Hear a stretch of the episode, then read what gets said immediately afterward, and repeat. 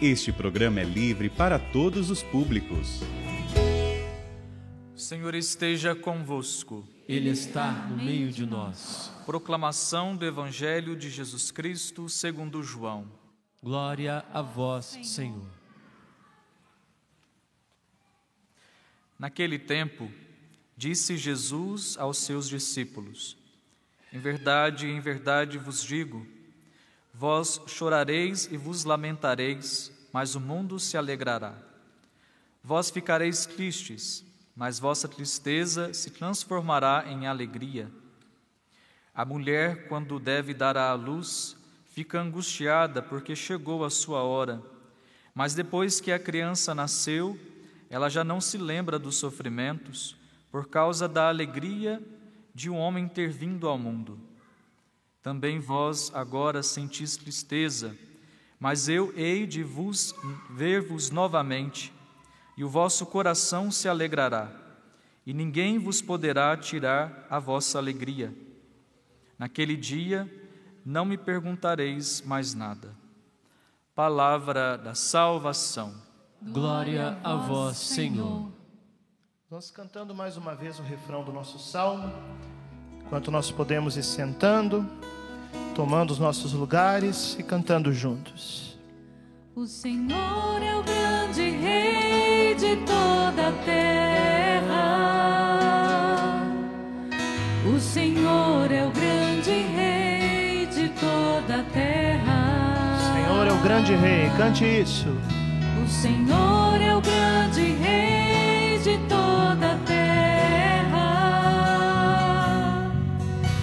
Senhor é o grande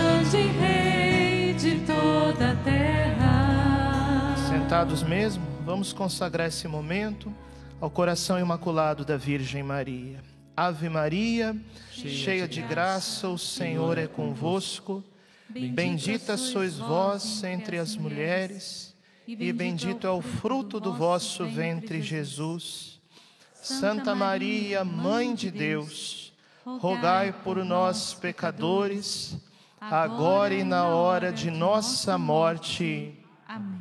Vamos dar uma grande salva de palmas à Nossa Senhora, que está aqui no meio de nós e ela deseja, nesses dias, nos levar ao encontro de seu filho. Nós estamos começando hoje aqui na Canção Nova um acampamento mariano e nós ouvimos essa leitura do Evangelho em que Jesus nos fala sobre maternidade. Jesus diz que uma mãe, tem alguma mãe aqui presente? Levanta a mão todas as mães, quase todo mundo. Que maravilha. Jesus diz que uma mãe, quando ela concebe, por mais que o parto seja um processo, por vezes, muito dolorido, a alegria da mãe acontece quando ela tem o seu filho em seus braços. É verdade ou não é? Quem aqui das mães já chorou por causa dos seus filhos? Já sofreu por causa do filho? Quem ama o filho de verdade? Isso é maternidade. E assim, Nossa Senhora é também conosco. Eu tenho cinco anos de padre, sou padre de Cuiabá, arquidiocese de Cuiabá, e eu vejo que durante toda a minha história de vida, e de maneira muito especial, nesses anos que me prepararam para o sacerdócio, eu jamais seria padre se não fosse por uma intervenção de Nossa Senhora. E esses dias, aqui no nosso acampamento mariano, nós estamos lançando esse livro que eu escrevi, que se chama Segredos da Virgem Maria, que já pode ser adquirido na nossa loja, também no portal loja.cançãonova.com.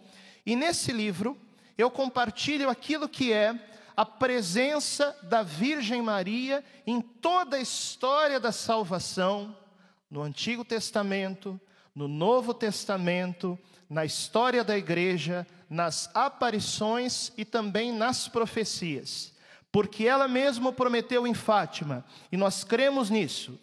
Por fim, o meu coração imaculado triunfará. Repete comigo bem forte essa frase.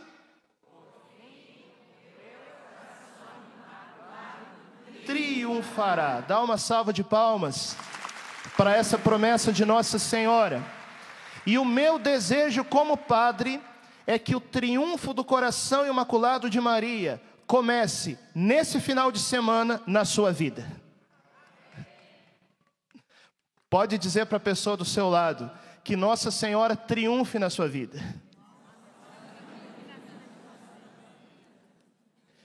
Eu nasci na cidade de Porto Alegre, no Rio Grande do Sul.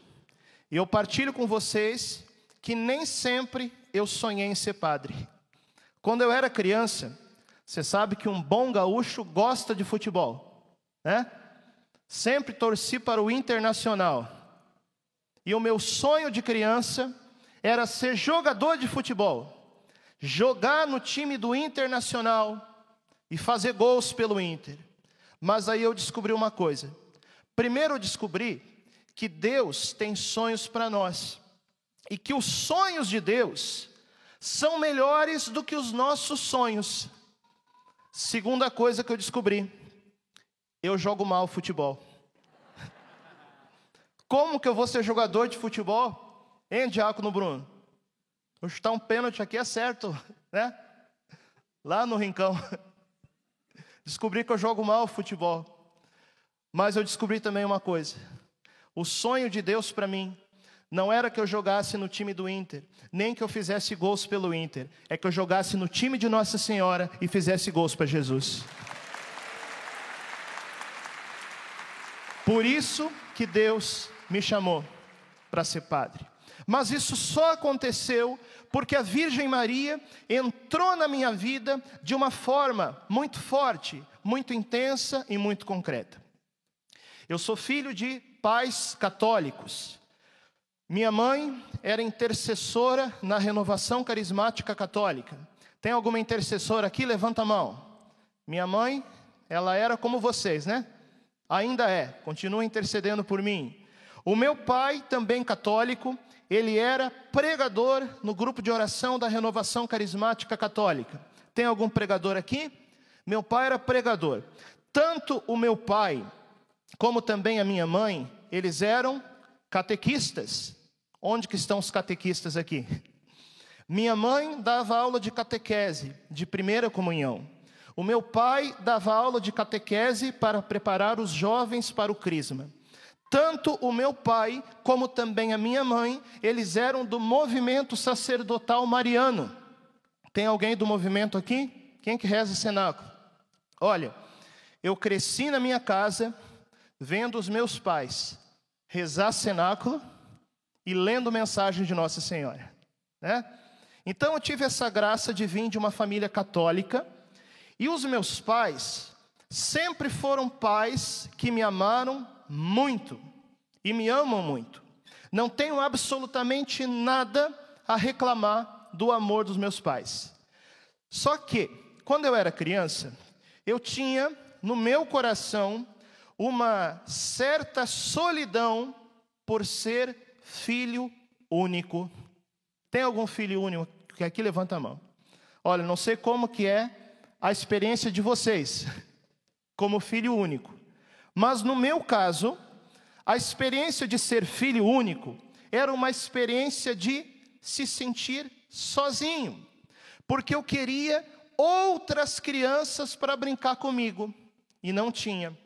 Claro, tinha horário que minha mãe me levava na escola, minha mãe me levava na Santa Missa. Eu era acostumado a ir na missa todos os domingos desde criança. Mas eu posso confessar uma coisa para vocês? Já ouviram uma confissão de padre? Então vamos lá, o padre vai confessar com vocês. Em nome do Pai, do Filho e do Espírito Santo. O padre, quando era criança, não ia na missa por causa de Jesus. O padre, quando era criança, ia na missa, porque se não fosse na missa, minha mãe não deixava eu jogar videogame.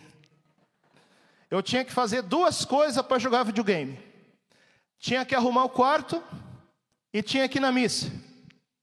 Arrumar o quarto não aprendi a arrumar até hoje. Mas ir na missa eu aprendi, aprendi até a celebrar.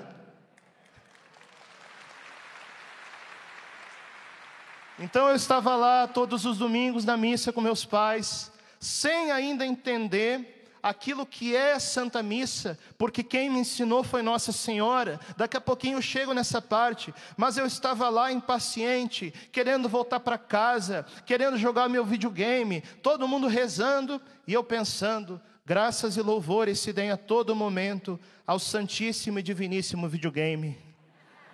Queria voltar para casa, jogar meu videogame, mas Nossa Senhora ia pegar esse menino, né? Então, os meus momentos assim, que eu me sentia sozinho, brincava sozinho em casa, desenhava, escrevia história, acho que por isso que eu aprendi a escrever livro, né? Deus tira o bem de todas as coisas. Talvez você me pergunte assim, mas padre, o senhor está falando que se sentia sozinho por não ter irmãos. O senhor não tinha primos? Vamos lá. Minha mãe, assim como eu, também é filha única. Família pequena, né? O meu pai tem um irmão e uma irmã. A irmã do meu pai não casou e não teve filhos. O irmão do meu pai casou, teve um filho único que foi morar longe de mim. Como que o padre se sentia? Sozinho. Fala para a pessoa do lado, coitadinho do padre. Aí um dia eu disse para minha mãe assim: Mãe, então compra um cachorro para mim. Ela disse: Não dá. Por quê? Porque a gente mora em apartamento. Então não tinha irmão, não tinha primo, não tinha cachorro, e agora vai chegar na parte da desgrama. Quando eu entrei na adolescência, tinha 11 anos de idade, minha mãe resolveu me trocar de escola, em plena pré-adolescência. Alguém aqui já caiu numa escola nova, na pré-adolescência? Levanta a mão. Vocês sabem o drama que é isso aí. Eu que já tinha assim, né, o sentimento de solidão, caí numa turma nova sem conhecer ninguém. E o pior foi o seguinte: a minha mãe, ela me disse que ia me mudar de escola porque a turma em que eu estava era uma turma muito bagunceira. Mal sabia minha mãe que eu era o chefe da bagunça. E ainda sou, viu? Eu sou padre para fazer bagunça na vida de vocês. Porque para a gente arrumar o coração, tem que fazer uma bagunça, tirar do lugar, colocar no lugar as coisas. Então eu, pré-adolescente, caindo numa escola nova, sem conhecer ninguém, aquela solidão que na minha história era uma ferida, foi se tornando algo tão grande que na minha adolescência virou um vazio existencial. Como que o padre se sentia? Sozinho. Fala para a pessoa do lado, coitadinho do padre. Quem aqui já passou pela experiência da solidão? Levanta a mão. E aqui não importa se é solidão de irmãos, se é solidão de pai, se é solidão de mãe, de esposo, de esposa, do namorado que nunca chega, né? Não importa. Mas quero dizer para você uma coisa: a sua solidão é a oportunidade que você tem para estar a sós com Deus. E foi isso que foi acontecendo comigo. A minha solidão, e eu digo para vocês, na minha adolescência, o meu vazio existencial foi aquilo que foi me empurrando para o colo de Nossa Senhora. Então, quando eu tinha 12 anos de idade, emprestaram para minha mãe uma fita de vídeo, aquela época não tinha nem DVD. Estamos no ano de 1994, na cidade de Porto Alegre. Emprestaram para minha mãe uma fita de vídeo que era um documentário sobre várias aparições marianas. O nome do documentário, que inclusive eu coloquei no meu canal no YouTube, Padre Francisco Amaral, depois quem quiser assistir, se chama Aparições da Virgem Maria no Mundo. Esse documentário mostrava várias aparições de Nossa Senhora, como por exemplo, Fátima, Lourdes, La Salete, Todas essas aparições que eu estou falando aqui são oficialmente aprovadas pela igreja, como também Guadalupe e algumas menos conhecidas. Akita, no Japão, que é aprovada pela igreja, Kiberro, na Ruanda, que é aprovada pela igreja, e aos poucos aquilo foi despertando em mim uma curiosidade, que era a seguinte: Nossa Senhora, não sei se você já reparou, geralmente, quando ela vai aparecer para alguém, quem a Virgem Maria escolhe? Geralmente as crianças. Então, os pequenos Melanie e Maximino de La Salette eram crianças, Santa Bernadette de Lourdes era criança, os três pastorinhos, Francisco, Lúcia e Jacinta, eram crianças. As quatro meninas de Garabandal, na Espanha, eram crianças. Os jovens de Medjugorje, que eram pré-adolescentes, aquilo ali foi chamando a atenção do meu coração, que tinha 12 anos na época. Eu olhava, por exemplo, para os jovens de Medjugorje. Então, Yaakov, quando começou as aparições, tinha 11 anos. Ivanka tinha 15. A Maria, a Miriana, a Vitska e o Ivan tinham 16. Eu tinha 12. Era mais ou menos a minha idade. E eu comecei a pensar assim: como será que é ver Nossa Senhora? Como será que é ter diante de mim a rainha do céu? E aquilo começou a fecundar o meu coração. Aí talvez você me pergunte assim: "Mas padre, o senhor já viu Nossa Senhora? Não, eu nunca vi Nossa Senhora, mas eu não preciso. Porque eu sei que ela está comigo, mesmo que eu não a veja. Eu estou falando aqui com vocês, estou falando também para você que está em casa, e você provavelmente nunca viu Nossa Senhora, mas não precisa, ela está sempre com você do mesmo jeito. Você está entendendo? Nós não precisamos ver, nós não precisamos nem mesmo sentir, nós precisamos crer que nós temos conosco a presença da Virgem Maria, a presença da nossa mãe, que ela está sempre conosco, que ela nos acompanha, mesmo nos momentos que nós nos sentimos sozinhos, que nós nos sentimos para baixo, que nós nos sentimos desiludidos com as coisas, a Virgem Maria nos acompanha, porque nós não somos órfãos espiritualmente. Você não é órfã, você tem uma mãe, e essa mãe é a Virgem Maria, mesmo que você não a veja.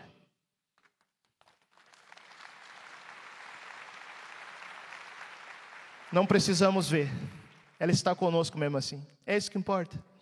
E aquilo foi me chamando a atenção em perceber que as crianças, e aí eu entendi aquele versículo que Jesus fala no Evangelho: o reino de Deus é daqueles que têm um coração de criança.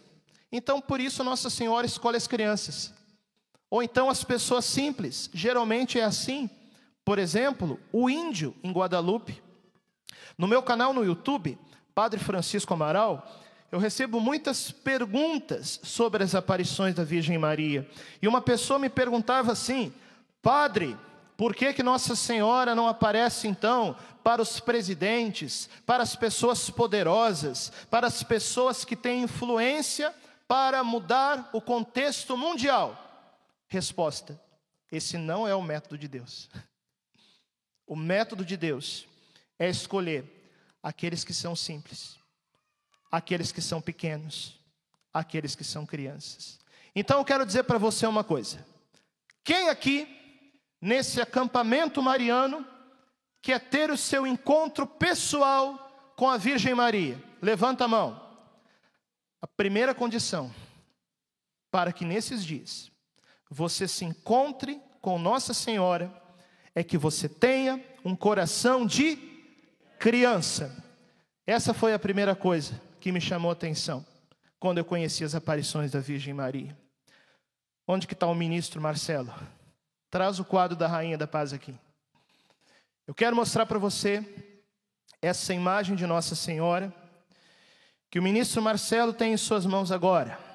Queria inclusive que a câmera pudesse pegar para mostrar para quem está em casa. Esse título da Virgem Maria, que vocês podem ver aqui, sabem qual que é? Nossa Senhora, Rainha da Paz. Essa imagem, ela foi pintada de acordo com a descrição dos videntes de Medjugorje. Então, a artista que pintou essa imagem, ela foi escutando o relato dos confidentes que viam a Virgem Maria, e eles iam falando como que é Nossa Senhora. Iam dizendo a altura, iam dizendo que ela tem olhos azuis, iam dizendo que ela tem os cabelos castanhos, iam dizendo que ela tem os cabelos ondulados, iam dizendo que ela tem a face rosada quando sorri, e a artista foi colocando tudo isso nesse quadro. Não sei para você, mas essa imagem da Rainha da Paz, para mim, é a imagem mais bonita que nós temos de Nossa Senhora na igreja. Aí, depois que a imagem estava pronta, perguntaram para os videntes assim: ficou parecida com Nossa Senhora? O que, é que você acha que eles responderam? Disseram assim: ó, olha, tá até parecidinha, mas a Virgem Maria é muito mais bonita do que isso um quadro, uma imagem, não é capaz de captar a beleza de Nossa Senhora, que é um reflexo da beleza de Deus. Eu não estou falando aqui somente da beleza, da fisionomia da Virgem Maria. Claro, também isso reflete a glória de Deus. Mas eu estou falando aqui, sobretudo, da beleza da alma da Virgem Maria, da beleza da santidade da Virgem Maria, da beleza das virtudes da Virgem Maria, da beleza dos dons de Nossa Senhora.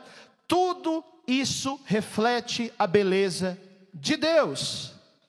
E aí os videntes de Medjugorje, isso eu fiz questão de colocar aqui no meu livro, Segredos da Virgem Maria, que você pode adquirir aqui na Canção Nova.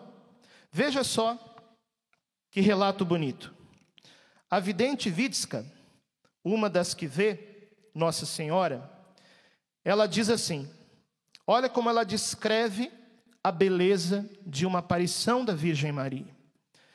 Quando começamos a rezar, Primeiro aparece uma luz que se aproxima de nós, clara como o sol. É a mulher vestida de sol, né? Nesse momento, some a parede na nossa frente, some tudo. Nada mais vemos, nada mais ouvimos além dela.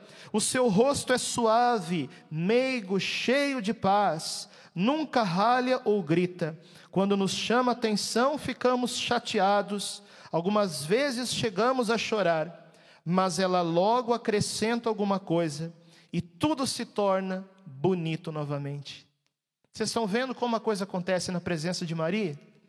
Eu digo para você na sua vida, na sua história, quando as coisas estiverem tristes, quando as coisas estiverem difíceis, quando você estiver desanimado e pronto para desistir, deixa que Nossa Senhora acrescente na sua vida aquilo que falta e tudo vai ficar bonito novamente. Dá uma salva de palmas para ela.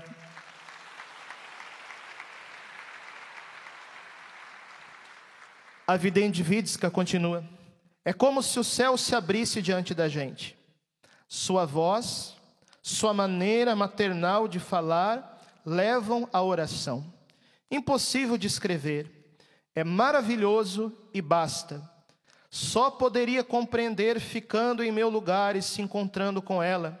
Falamos que ela é bonita, mas essa palavra nada diz. É preciso vê-la para compreender. Aí um dia, os videntes de Medjugorje perguntaram para ela assim: Mãe, por que, que a senhora é tão bonita?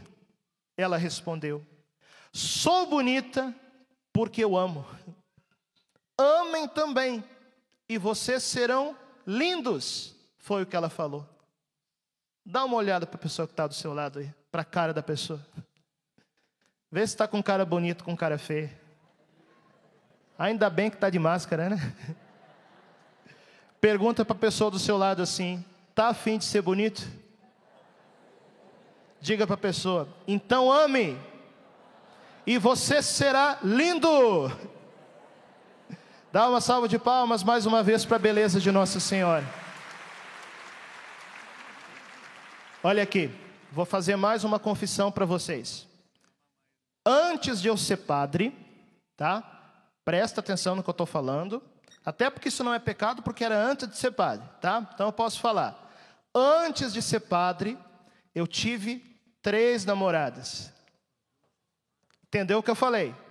Antes de ser padre. As três bonitas e santas, mas elas que me desculpem. A Virgem Maria, minha esposa espiritual no sacerdócio, é mais bonita e mais santa do que elas. E eu digo para você também o seguinte: nós que somos sacerdotes, o diácono Bruno, que está com o coração palpitando, há poucos dias do seu matrimônio espiritual com a igreja, nós que somos padres, não somos solteiros, porque solteiro é aquele que está solto, né? Isso é solteiro. Nós padres somos homens casados. Muita gente aí está falando que o padre tem que casar. Nós já casamos com a igreja no dia da nossa ordenação, viu? E a Virgem Maria, ela é a figura da igreja realizada na glória. Por isso, no sacerdócio, ela se torna também a nossa esposa espiritual. Obrigado, Marcelo. Terceira coisa que me chamou a atenção, conhecendo as mensagens da Virgem Maria o carinho e o amor que ela nos trata. Quem conhece aí as mensagens de Medjugorje, só quero aqui abrir um parênteses, porque alguém pode me perguntar assim: mas padre, Medjugorje já está oficialmente reconhecido pela igreja? Resposta: a igreja ainda não pode reconhecer oficialmente Medjugorje, porque as aparições ainda não terminaram. Primeiro as aparições terminam, aí a igreja pode reconhecer. Mas o Papa Francisco, ele já aprovou Medjugorje como santuário oficial de peregrinações. O que no futuro, quando as aparições terminarem, vai ficar muito mais fácil reconhecer Medjugorje. Ok, em Medjugorje, quando Nossa Senhora fala nas suas mensagens com a gente, como que ela nos chama? Quem que lembra? Queridos filhos, ou então ela nos chama de filhinhos. Onde que estão as mães aqui? Levanta a mão. O que, é que significa uma mãe que chama o seu filho, a sua filha, de meu filhinho, de minha filhinha? Fala para mim. O que, é que a mãe quer manifestar? Quer manifestar que ama o seu filho, quer manifestar o carinho, a ternura. E quando aquilo foi chegando no meu coração, solitário, de filho único, aquilo de alguma forma foi fecundando em mim um amor pela Virgem Maria, que eu pensei assim: olha, se ela me chama de meu filhinho, como que eu posso chamá-la? De minha mamãe, de minha mãezinha. Então me lembro aos 13 anos de idade. E essa foi uma das experiências mais profundas da minha vida, em que todas as noites eu segurava no terço, como se estivesse segurando as próprias mãos de Nossa Senhora, e eu chamava ela de mamãe. Então eu conversava com ela, Volto a dizer, nunca vi Nossa Senhora, nunca ouvi Nossa Senhora, mas não precisa, eu sei que ela estava comigo, e ali segurando no terço, como segurando nas próprias mãos da Virgem Maria, aquilo foi gerando em mim uma intimidade com ela, de forma que ela passou a ser a minha melhor amiga, a minha companheira, efetivamente a minha mãe, hoje no sacerdócio, a minha esposa espiritual, e aquela solidão profunda que eu tinha no meu coração não existia mais, porque Nossa Senhora preencheu. Fala para a pessoa do lado, segura nas mãos de Nossa Senhora, mas presta atenção, porque ela vai te levar para Jesus. Você tem o seu terço aí? Quem tiver o terço, pega o terço na mão agora.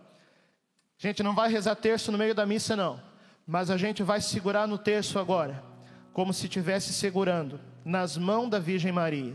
Se você veio para o encontro desse e não tem seu terço, já começa a passar vergonha. Amanhã você vai comprar um, viu? E vai começar a rezar o terço todos os dias a partir de agora. Acabou a brincadeira. Segura no terço. Ou então, se você não tem o terço ainda, imagina que nessa hora, Nossa Senhora, ela está pegando em tuas mãos. E você vai viver a mesma experiência que eu vivi quando eu tinha os meus 13 anos de idade, fala para ela assim: Mãe, mamãe, mãezinha, segura nas minhas mãos e cura minha solidão, cura o meu pecado. Cura o meu abandono. Eu vim para esse acampamento para esse acampamento para segurar nas mãos da Senhora, para segurar nas mãos da Senhora, para que a Senhora me apresente a Jesus. para que a Senhora me apresente a Jesus. Eu vou mostrar agora aqui na frente para vocês o que que Nossa Senhora quer fazer conosco nas próximas 48 horas. Diácono Bruno, vem aqui um pouquinho. Ministro e mais duas ministras. Podem vir aqui. Eu quero mostrar para vocês agora o itinerário espiritual que nós vamos percorrer a partir de agora. Veja só, vem por enquanto aqui o diácono e o Marcelo. Um de vocês vai representar Jesus agora, o outro vai representar Deus Pai. Qual dos dois aqui é mais parecido com Jesus? É ele? É ele? Diácono fica no meio e Deus Pai fica desse lado. Fica do lado dele ali. Isso. E agora vou precisar de uma de vocês para ter a honra de representar a Virgem Imaculada. Qual das duas? Senhora representa a Virgem Maria. Fica aqui do lado, tá bom? Deixa eu ver se todo mundo entendeu aqui. Sabe que está numa escola? Estamos entrando agora na escola de Maria. E Maria agora vai fazer a chamada para ver se você veio. Tá bom? O que é que se responde numa chamada? Presente que responde. Tá bom. Vamos ver se está todo mundo aqui. Deus Pai, Presente. Jesus Cristo, Presente. Nossa Senhora, Presente. filhos da Virgem Maria. Presente. Acho que tá boa essa escola, hein? Então vamos para a lição. A senhora agora vai representar todos nós que estamos aqui, os filhos de Maria. Então o primeiro passo, e esse passo nós já vamos dar agora, nesse momento. A senhora vai caminhar até Nossa Senhora e vai dar as mãos para ela. Igualzinho eu fiz quando eu tinha meus 13 anos de idade. E o que que Nossa Senhora faz com a gente? Ela segura para ela mesma? Não. Não, ela nos leva para o Filho. Eu digo para vocês que a partir do momento que eu comecei a caminhar com a Virgem Maria, que eu comecei a de verdade ler as mensagens da Virgem Maria, eu comecei a viver diferente. Agora eu comecei a entender o que é a Santa Missa. Eu não ia mais na missa por causa do videogame, mas eu comecei a ir na missa por causa de Jesus. E passo por passo, a Virgem Maria foi me conduzindo até o dia do meu sacerdócio. Então o que que Nossa Senhora vai fazer agora? Ela vai encaminhar a sua filha até Jesus.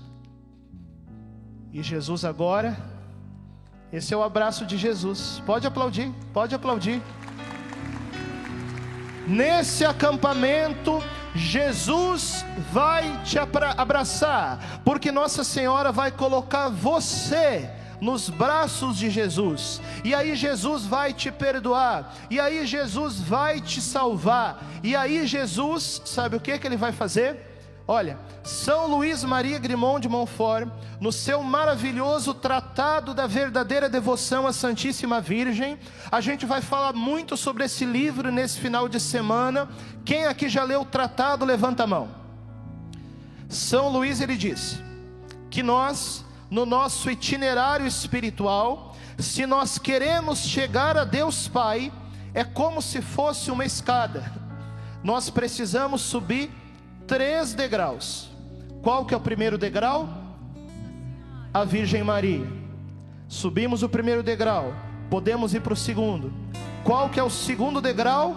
Jesus Cristo. Jesus Cristo, podemos ir para Ele. Agora podemos ir para o terceiro degrau. Deixa eu perguntar para vocês aqui. Segura aí um pouquinho. Quem aqui quer chegar no colo do Pai das Misericórdias? Levanta a mão. Então tem que subir os três degraus. Deixa eu ver se você aprendeu. Primeiro degrau, segundo degrau, terceiro degrau. Deus Pai. Jesus pode levar a filha para o colo do Pai e Jesus vai abraçar também, viu? E Nossa Senhora vai abraçar também, e o Espírito Santo vai abraçar também. Isso é batismo no Espírito Santo. E eu só estou aqui hoje porque há 21 anos atrás, ali em cima naquele rincão, eu fui batizado no Espírito Santo em uma pregação do saudoso Padre Léo. Aí um dia perguntaram para mim assim: Padre Francisco, afinal de contas, o senhor é mariano ou o senhor é carismático? Eu respondi: eu sou católico, e o católico é mariano e o católico é carismático. Chega de dividir a igreja entre marianos e carismáticos. E esse acampamento mariano aqui na Canção Nova do ano de 2022 é um sinal profético para a igreja que o Espírito Santo, o esposo da Virgem Maria, junto com Maria, a sua esposa, eles vão gerar uma geração nova para preparar a vinda gloriosa de Jesus. Por isso que a presença de Nossa Senhora nesse tempo mariano que cada vez mais nós vamos viver, vai ser algo tão forte, tão intenso. A partir de agora, atenção: quem não for mariano vai ficar para trás, porque não vai marchar no ritmo do exército que está sendo formado pela rainha. Pergunta para a pessoa do lado: mariano ou carismático? Pode responder: católico, mariano e carismático. Chega de dividir a igreja. Acabou. Que não estou falando só da renovação carismática, tá entendendo? Estou falando aqui dos carismas da igreja, as comunidades, o movimento eclesial, os movimentos e assim por diante. Porque nesse final de semana é isso que nós queremos viver. Vai ficando de pé agora e nós vamos mais uma vez segurar nas mãos de Nossa Senhora. Segura o seu texto aí. Levanta seu texto desse jeito. Isso. E nessa hora diga Maria, minha mãe. Maria, minha mãe. Mãe, Mãe, mamãe, mamãe, mãezinha, mãezinha, segura nas minhas mãos segura nas minhas e me mãos leva para Jesus. e me leva para Jesus. Coloca agora a mão no seu coração e vamos cantar. Ó minha alma, retorna a tua paz.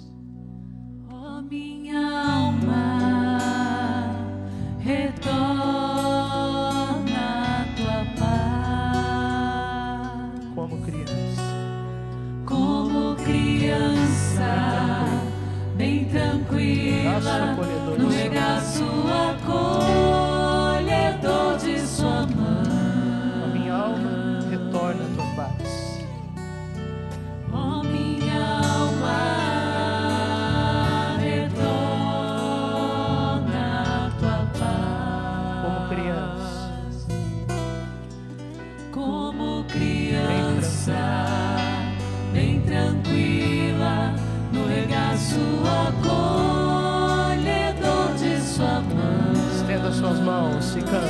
Quem é sua mãe? Vai lá. Minha mãe é a Virgem Maria, ela que agora vai me acolher, me abraçar, me perdoar, me compreender. Mais uma vez, declara quem é a tua mãe. Minha mãe. Minha mãe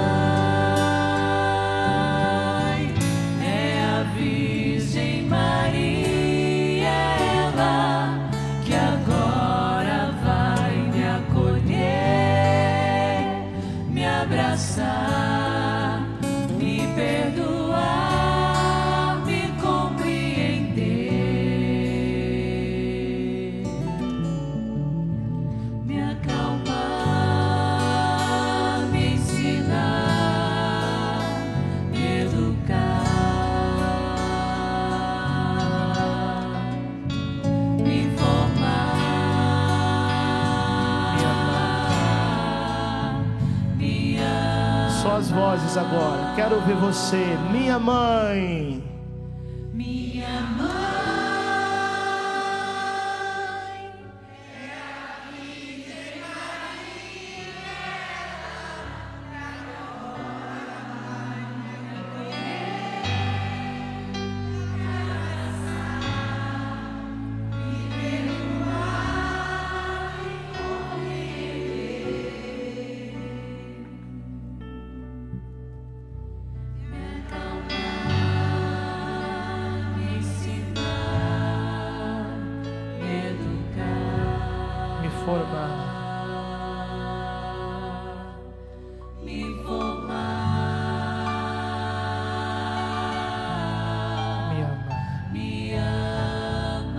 Seus olhos agora. Diga para Nossa Senhora que você está voltando para ela.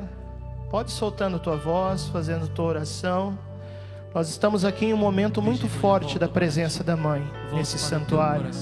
E nós queremos te dizer, mãezinha, que nós estamos aqui e que nós estamos aqui nesse acampamento como teus filhos, como tuas crianças, como aqueles que sabem que tem uma mãe e que por isso mesmo nunca estão sozinhos. Meu irmão, minha irmã, se você nunca se dirigiu à Virgem Maria dessa maneira pessoal, dessa maneira direta, faça isso agora, porque ela é a tua mãe. Como é que você não conversa com a sua mãe? Como é que você não pega nas mãos de sua mãe?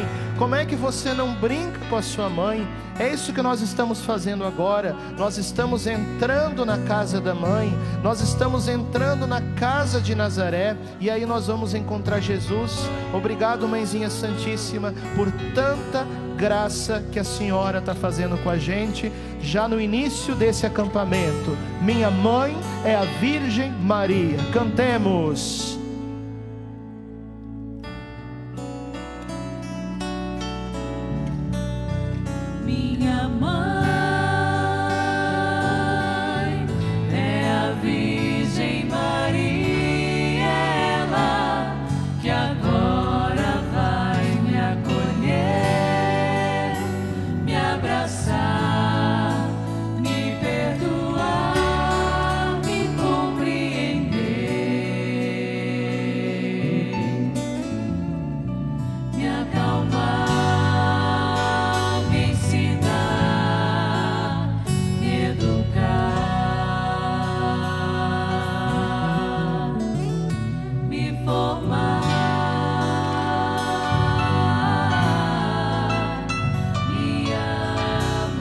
Mais uma salva de palmas bem forte. Mas agora a palma é diferente.